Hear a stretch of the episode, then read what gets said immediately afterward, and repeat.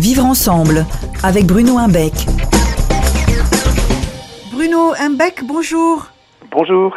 Aujourd'hui, dans Vivre ensemble, nous allons traiter d'une coéducation harmonieuse à travers l'école et la famille. Qu'en est-il? La coéducation, c'est un enjeu très très très important, c'est celui de créer des, communautés éducatives autour des, deux bains de vie qui sont ceux dans lesquels un enfant est amené à grandir. Un enfant, c'est pas a priori un élève, il ne devient élève que par la magie de l'école. Hein. Aucune femme n'accouche d'un élève, pardon, il accouche d'un enfant.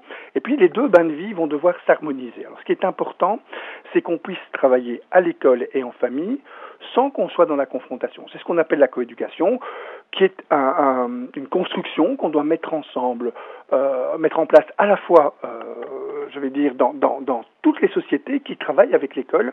Il faut qu'on puisse, à un moment donné, se dire comment est-ce qu'on va mettre en place un espace commun dans lequel il y aura peu de tensions. Alors, on sait que les tensions dans la coéducation se manifestent essentiellement quand soit les enseignants, soit les parents ne se sentent pas respectés dans leur identité.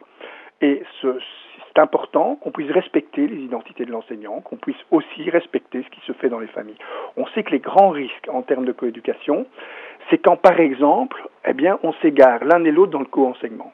Les enseignants enseignent, ont des programmes, des programmes qui sont validés à la fois par euh, l'école et par les familles, et les techniques d'enseignement, eh bien, ce sont effectivement celles qui permettent de mettre en place la fonction de l'enseignant et son identité. Ce qu'il faut éviter aussi, c'est que l'enseignant mette à mal l'identité de la famille, par exemple, en émettant des jugements négatifs à l'encontre de la famille. Donc c'est vraiment important qu'on puisse, parce que l'enfant en a euh, terriblement besoin. Je vais prendre un exemple euh, issu d'une école euh, ici en Belgique. Si je vous dis quelque chose comme si j'aurais dû, j'aurais passé par la pharmacie.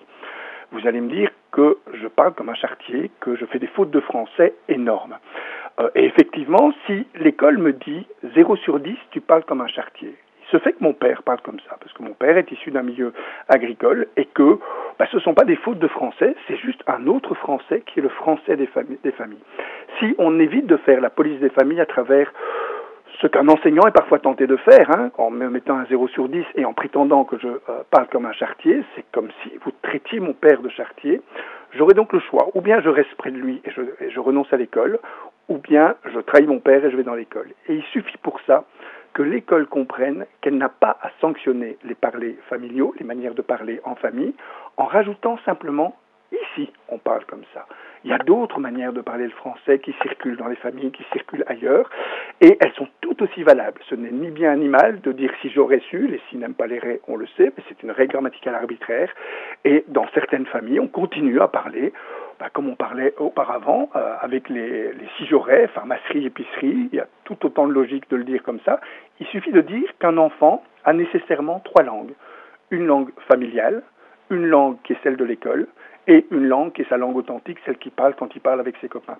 Et le passage d'une langue à l'autre va permettre à l'enfant de comprendre ce mécanisme. La coéducation est mise à mal quand l'école décide à la place des familles comment on parle et ce qui est le, bien parler. Par contre, elle est tout à fait euh, solidifiée quand l'école joue son rôle de transmission de cette langue particulière qu'on appelle la langue de l'école, sans mettre à mal la langue des familles. Ce sont de multiples exemples qu'on décline dans, dans un ensemble d'outils qui permettent justement à l'école de respecter les savoirs familiaux. On a parlé dans une euh, chronique précédente, par exemple, de la, stimulation du langage chez les petits en maternelle à partir des réalités familiales, à partir de, bah, par exemple, la fauconnerie ou d'autres euh, éléments qui sont proches de la culture et de la réalité des familles. C'est important qu'une école tienne compte de cette réalité et l'utilise sans la méjuger euh, comme étant une matière non scolaire ou non scolarisable. Très bien, merci beaucoup euh, Bruno Hembeck. À bientôt. À la semaine prochaine, au revoir. Au revoir.